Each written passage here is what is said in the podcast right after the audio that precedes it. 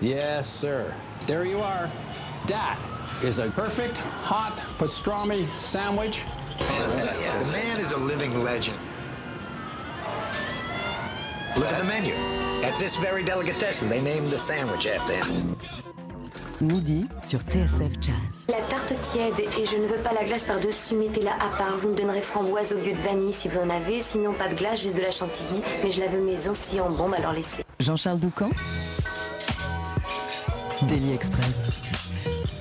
Avec une question ce midi, qui est Plume Derrière ce mystérieux pseudonyme se cache en tout cas l'auteur d'un des albums les plus prenants, les plus envoûtants de ce printemps. Plume, c'est un saxophoniste alto franco-américain passé par les rangs du Berklee College of Music à Boston et par New York.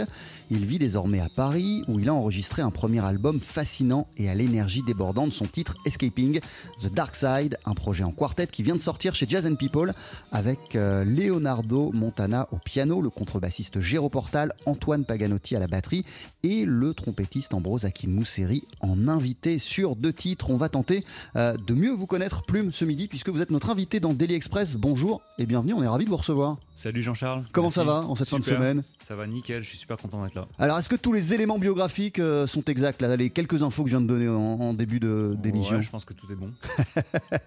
Pour vous découvrir en live, ça va se passer dans un mois, le 15 mai, au Duc des Lombards. En attendant, voici le morceau qui donne son nom à votre disque. Voici Escaping the Dark Side.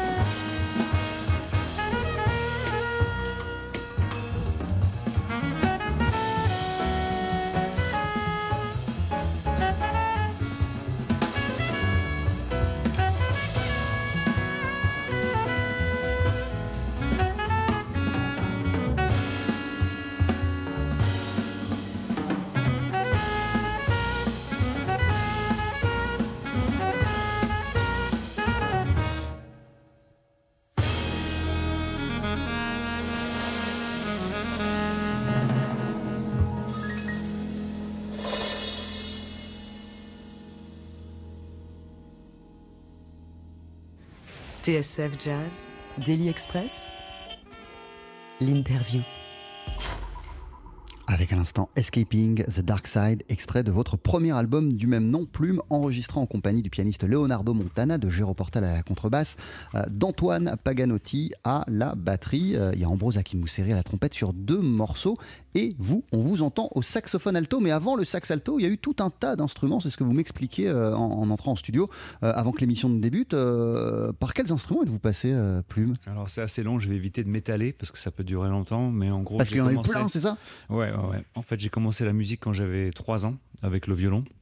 Ça, ça n'a pas duré très très longtemps. Ensuite, j'ai fait du piano, on va dire enfant et puis classique pendant à peu près 5 ans. Euh, j'ai commencé ça aux États-Unis et ensuite euh, j'ai déménagé en France quand j'avais 9 ans. Donc j'ai continué avec une prof euh, qui avait une formation de conservatoire, donc on- les grands classiques, les classiques favoris, ce genre de choses. Et puis ensuite, j'en avais un peu marre de, de l'enseignement, sa manière de, donner des cours. C'était un peu, un peu rigide et un peu. comment dire je, je me plaisais pas à aller prendre des cours avec elle. Donc j'ai fait un petit break et ensuite j'ai voulu faire de la batterie et ma mère m'a inscrit à des cours de guitare. Donc vous étiez ado en fait quand vous avez Ouais, commencé là la j'avais guitare. 11 ans, donc j'ai commencé la guitare euh, classique. J'ai étudié la guitare classique pendant 6 ans à peu près avec un élève de Segovia Ouais. qui s'appelle, euh, le prof en question s'appelle Domenico Marando. Et euh, entre-temps, en autodidacte, j'ai fait de la batterie de mon côté et j'ai aussi commencé à faire de la guitare, on va dire rock, euh, rock alternatif et ensuite euh, du métal. C'est avec des groupes de rock alternatif et de métal que vous alliez jouer au lycée dans les bois? Dans les bois Ouais C'est-à-dire Non, c'est- ça, ça vous est pas arrivé ça? Dans les bois? Ouais Comment ça dans les bois? Ah bah attends, euh, Alors, attendez, je prends l'article de mon collègue David Copéran dans Jazz News où vous dites euh, hein, hein, hein, au lycée quand on avait un trou on allait jouer de la musique dans la forêt voisine. Voilà. Waouh Ça m'a ça m'a ça m'a passé ça. Euh, en- fait, le lycée dans lequel on se trouvait était euh, bien entouré, on va dire, avec des forêts et des choses comme ça. Et c'est vrai qu'on avait, euh, avait des, trous, pour ainsi parler.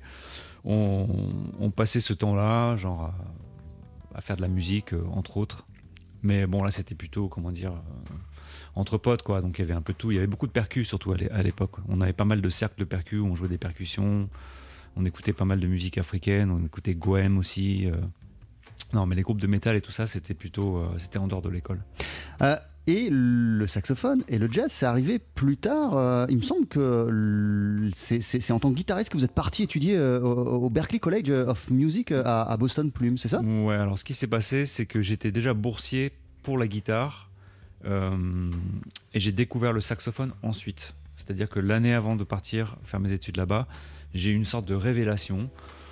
Euh, j'ai une amie à moi qui m'a qui m'a prêté des disques à l'époque de je crois qu'il y avait euh, Round Midnight de Miles Davis et une compilation de, Charlie Parker et aussi je crois Giant Steps de Coltrane. J'écoutais ça en boucle chez moi et j'ai eu une sorte de révélation où, je me suis senti attiré vers le saxophone et je me rappelle très bien j'avais appelé un, un pote au téléphone ce soir-là je lui dis écoute euh, ça me semble complètement fou mais je, je crois qu'il faut que je devienne saxophoniste. Et donc quand je suis parti à Berkeley J'étais déjà inscrit en tant que boursier, donc j'étais obligé de suivre le cursus, de prendre les cours.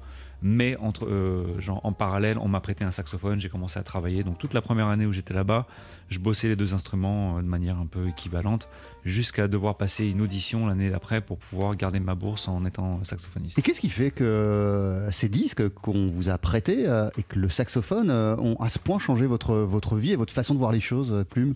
On peut l'expliquer ou pas Je j'ai pas trop réfléchi, à vrai dire. Je pense que hum, j'ai pas été expo- exposé à beaucoup de jazz quand, j'ai habité en France. Hum, peut-être parce que ma famille n'écoutait pas ça à la maison, que j'avais pas vraiment ça dans mon entourage, sauf peut-être un tout petit peu à, travers l'école. Mais euh, je pense que comme j'avais pas vraiment été exposé à ça, quand j'ai quand, finalement fini par l'être, euh, ça m'a ça m'a vachement attiré au niveau du son. Et j'ai aussi ressenti chez moi un besoin de plus être euh, au devant de la scène, d'être soliste plutôt que d'être accompagnateur. Votre album s'appelle Escaping the Dark Side, c'est votre premier disque, il vient de paraître chez Jazz and People. Vous le présentez le 15 mai sur la scène du Duc des Lombards et on en parle ce midi dans Daily Express. À tout de suite. 12h13h, Daily Express sur TSF Jazz. Aujourd'hui, moule marinière, foie gras, caviar, cuisses de grenouille frites ou alors tarte au poireau. Jean-Charles Doucan. Venez-t'en.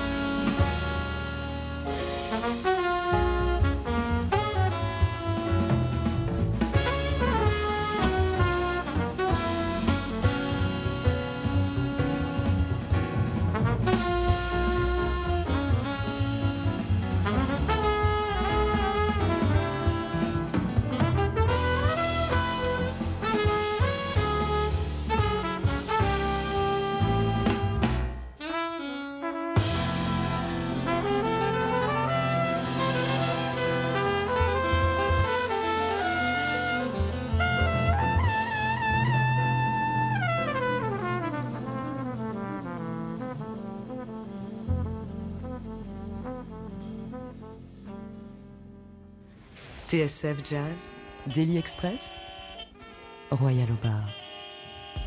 Et ce midi, nous sommes en compagnie de Plume. Plume, vous venez de sortir votre premier album sur le label Jazz and People, s'appelle Escaping the Dark Side. On l'a dit, vous l'avez enregistré avec au piano Leonardo Montana, Giro Portal à la contrebasse, Antoine Paganotti à la batterie. Et alors sur deux morceaux en invité, il y a le trompettiste Ambrose Akinmuseri. Euh, C'était le cas sur ce titre Persévérance. Vous l'avez rencontré, euh, vous l'avez rencontré euh, quand et comment, euh, Ambrose? Alors, Ambrose, euh, petite anecdote. Avant l'histoire de quand je l'ai rencontré, je l'ai vu jouer pour la première fois à Paris quand j'habitais ici en 2000-2001 et il jouait avec Steve Coleman à la Villette. Et on est allé voir euh, ce concert avec un pote à moi. C'est un, des, concerts les plus monstrueux que j'ai vu de ma vie. Et à l'époque, Steve Coleman avait deux trompettistes dans le groupe. Et il y avait Jonathan Finlayson et Ambrose à la trompette qui, à l'époque, euh, portait un, un bonnet très très bas quasiment. On voyait pas ses yeux quand il jouait. Euh, complètement scotchant ce concert. Et Ambrose, je l'ai rencontré quelques années plus tard euh, lorsque je jouais dans un club à Boston qui s'appelle Wallis Café. Et euh, Ambrose, je crois qu'il était de passage à Boston et il est venu euh, faire le bœuf quasiment tout le concert. À l'époque, je crois que ce soir-là, on jouait avec Jason Palmer, avec Warren Wolf à la batterie et sûrement Peter Slavov à la contrebasse. C'est là la première fois donc, où j'ai rencontré Ambrose et j'ai eu l'occasion par la suite de, faire ce concert donc, à Wallis avec lui une ou deux fois par la suite où il a remplacé euh, Jason. Je crois qu'à l'époque il habitait à New York. Il me semble peut-être qu'il allait à Manhattan School of Music et qu'il était monté de, de New York pour jouer à Wallis avec nous.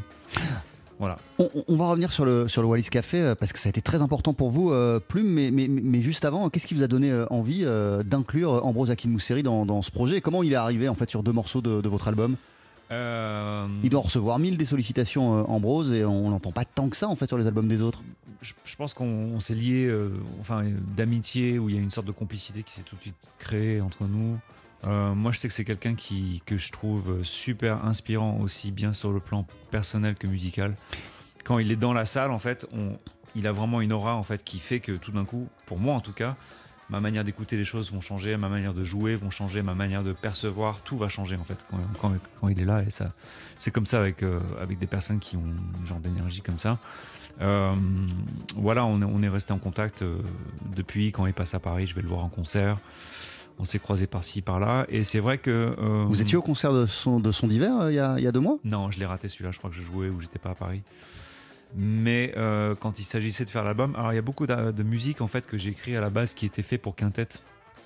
Quand j'ai écrit ces morceaux, par exemple euh, Falling Angels, Persévérance, euh, entre autres, euh, c'est des thèmes qui sont écrits pour avoir deux voix, qui fonctionnent un tout petit peu moins bien quand on les joue seul parce qu'on peut pas vraiment les jouer de la même manière, c'est-à-dire avec les mises en place et tout ça.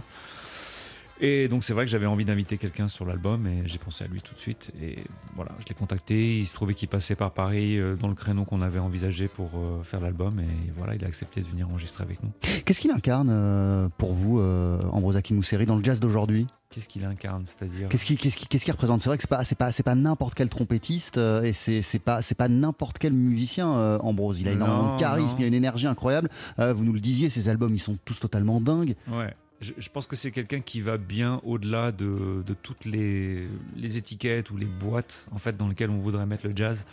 C'est-à-dire que il, il, il- il a hum, il a des choses fondamentales qui font partie du j'arrive pas à trouver le mot français de lineage de l'historique donc euh, par exemple Filiation. voilà, genre le son par exemple, genre le, le blues, le lyricisme, genre la mélodie. Euh, mais au-delà de ça, euh, il a vraiment son propre vocabulaire qui est incroyable, euh, qui, qui est aussi preuve de à quel point ça va loin au niveau de ses oreilles, sa capacité d'entendre. Euh, et puis il y a aussi euh, la créativité, genre la spontanéité. On ne sait jamais ce qu'il va faire, on ne sait jamais comment il va jouer. Enfin, la preuve, c'est le morceau qu'on vient d'écouter. On était tous scotchés euh, sur ce qu'il a joué dans le studio, au point où on se demandait si, voilà, est-ce qu'on utilise la prise ou pas? Est-ce que c'est, c'était limite, euh, genre, voilà, moi, moi, je, trouve ça super en tout cas. hein. C'est, inattendu, c'est, provocateur, c'est. euh, Enfin, moi, à chaque fois j'écoute les, les deux prises qu'il a fait sur l'album, je me dis waouh, c'est incroyable. Qu'est-ce qu'une personne peut jouer sur la musique que j'ai composée, alors que moi, finalement, je me sens très très limité, même au niveau de mon jeu, sur ce que je vais faire sur ces morceaux.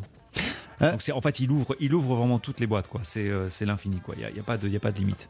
Sur, sur, euh, dans le livret qui accompagne votre euh, album, Plume, il y a des remerciements, évidemment. Vous remerciez toutes les personnes qui ont été impliquées dans le projet. Vous remerciez vos profs, vos proches, mais aussi, et j'en reviens à ce Wallis Café, cet établissement à, à- à Boston. À quel point, euh, d'ailleurs même avant de nous dire à quel point il a été important pour Ouais. vous, c'est quoi le Wallis Café en quelques mots?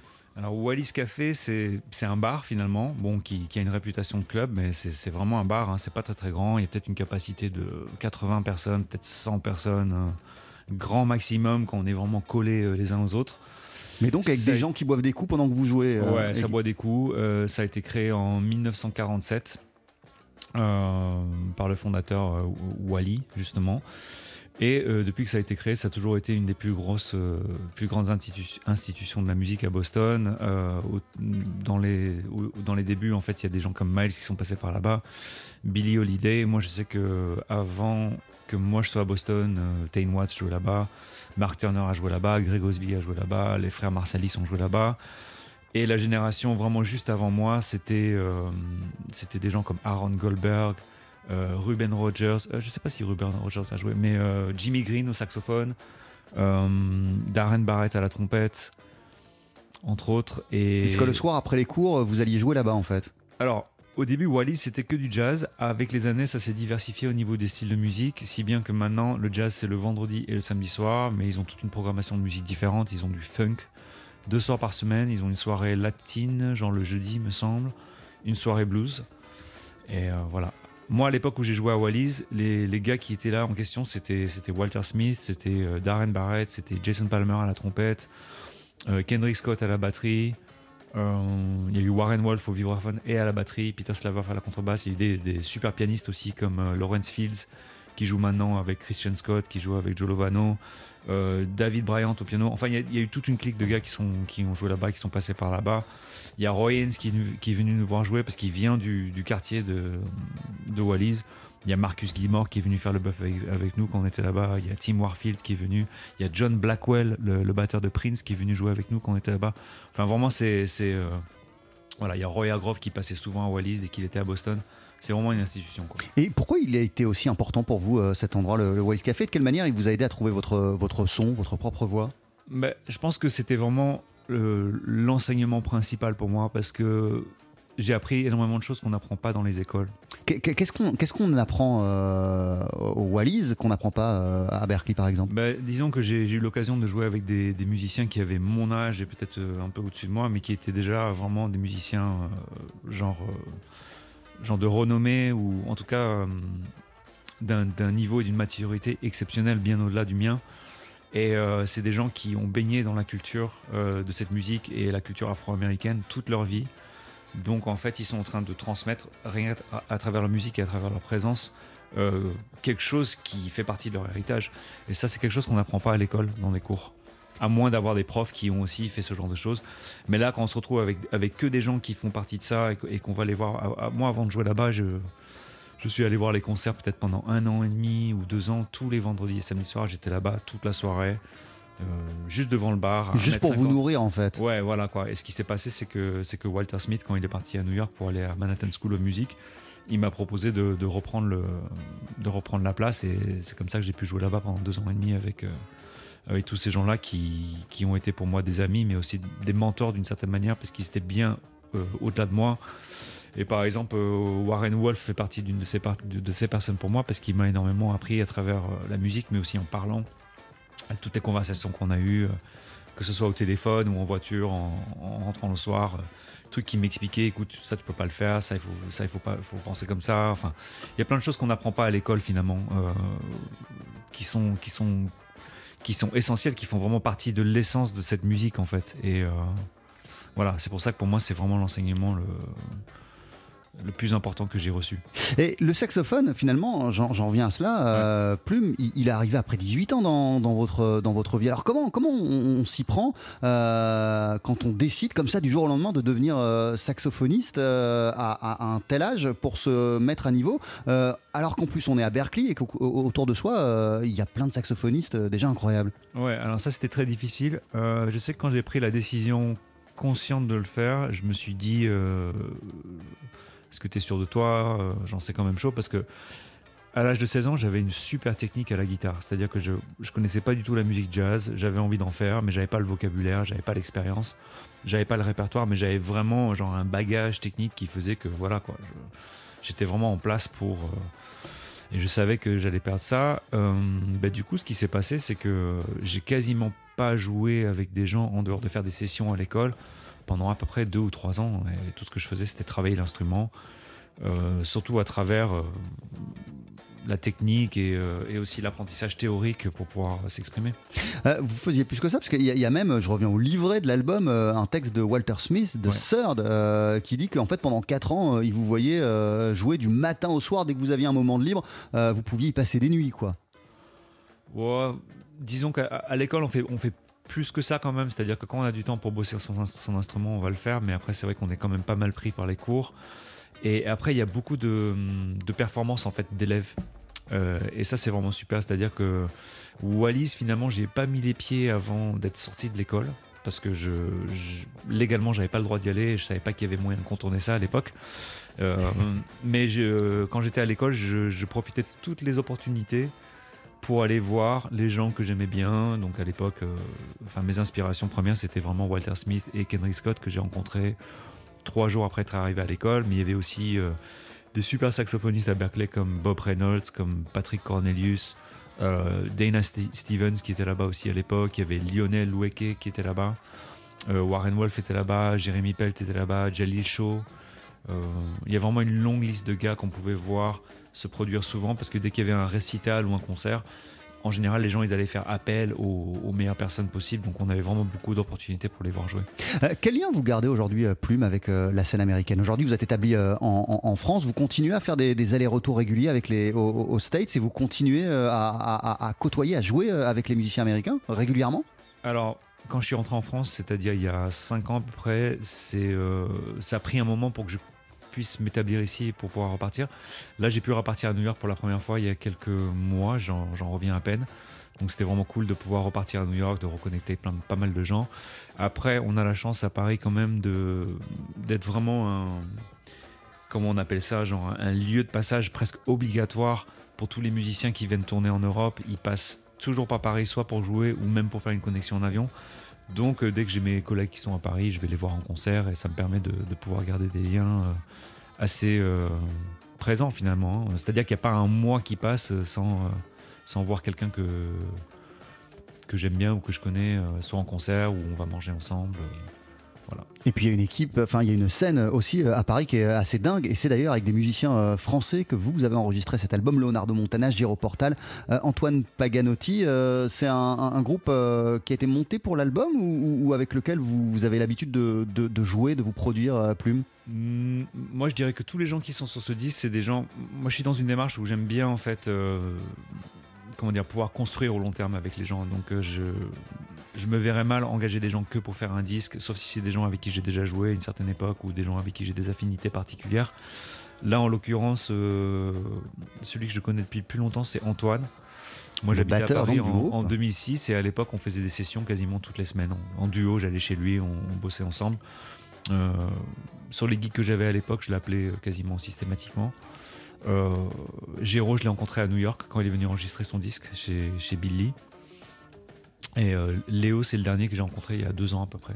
Elle, vous bluffe euh, la scène euh, parisienne autant que, que la scène new-yorkaise, Plume? Bluffé, c'est-à-dire? Bah, Elle vous impressionne, vous, le- au niveau de, du- de- de- des- musiciens qu'on y trouve? Je trouve qu'il y, y a vraiment des grandes différences entre ces deux scènes. Il y a des musiciens incroyables sur la scène parisienne.